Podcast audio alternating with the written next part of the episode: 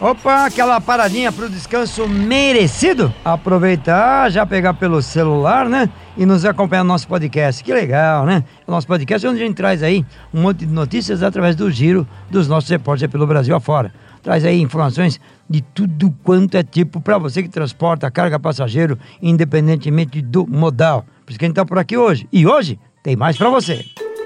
E aí, pessoal? Meu nome é Jaqueline Silva. Opa, tudo bom? Eu sou o Daniel Santana. Olá, pessoal. Eu sou a Paula Toco e este aqui é mais um Fazendo Rastros, o seu podcast semanal de notícias do transporte.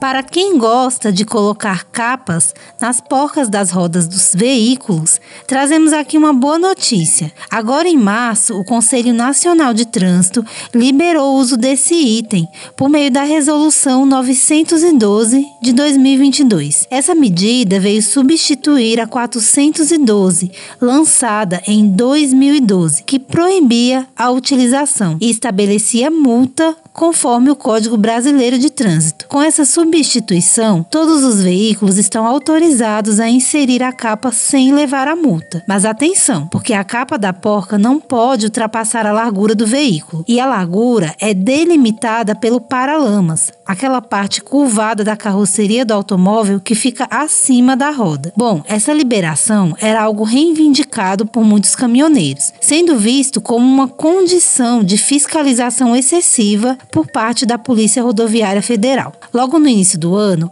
o ex-ministro da Infraestrutura Tarcísio Gomes prometeu rever as normas para evitar as fiscalizações excessivas e entregar soluções a curto prazo. Já em um vídeo recente, o Júnior, presidente do Sindicato dos Transportadores Rodoviários Autônomos de Ourinhos, apontou que essa já é uma das mudanças prometidas para facilitar a vida dos caminhoneiros e disse ainda que outras mudanças estão por vir, como a película de Insufilme. Se você quiser saber mais sobre essa notícia, vai lá em www.penaestrada.com.br.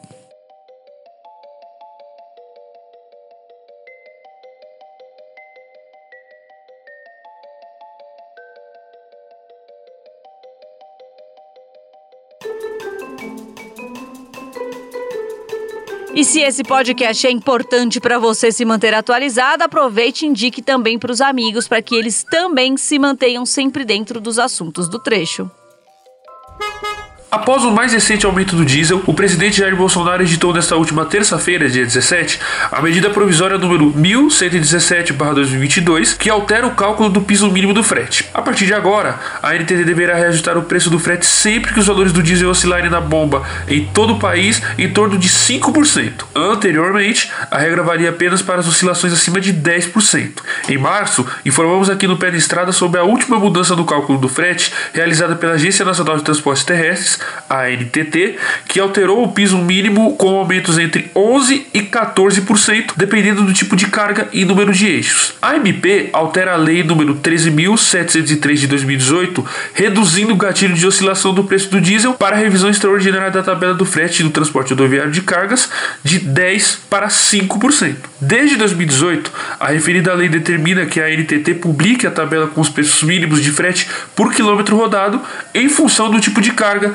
das características da operação de transporte e do número de eixos de veículos, considerando também se o retorno é vazio ou não. A tabela ainda é acompanhada de planilha de cálculos utilizada para a obtenção dos respectivos pisos mínimos. Como o preço do diesel acompanha a cotação internacional do petróleo, a commodity que significa matéria-prima, tem sofrido movimentos ascendentes bruscos devido aos confrontos entre a Rússia e a Ucrânia. Os desequilíbrios que a guerra vem ocasionando nas conformações geopolíticas que determinam a disponibilidade e os preços do petróleo, somados à variação cambial, tem impactado o preço do óleo diesel no mercado interno, que acumula alta de 52% nos últimos 12 meses. A nova medida pretende dar sustentabilidade ao setor do transporte rodoviário de cargas e, em especial, ao caminhoneiro autônomo, de modo a proporcionar uma remuneração justa e compatível com os custos da atividade. Em resumo, a decisão do presidente representa um aceno favorável aos caminhoneiros. Mas será que resolve o problema? Para mais informações sobre a alteração no cálculo do frete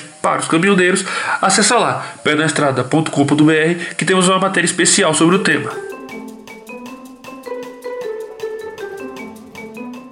Opa, beleza, gostou? Tá lá, né? Se você achou interessante as informações, compartilhe com os amigos e com as amigas estradeiros ou não, mas tá ligado no transporte e logística, compartilhe com todo mundo.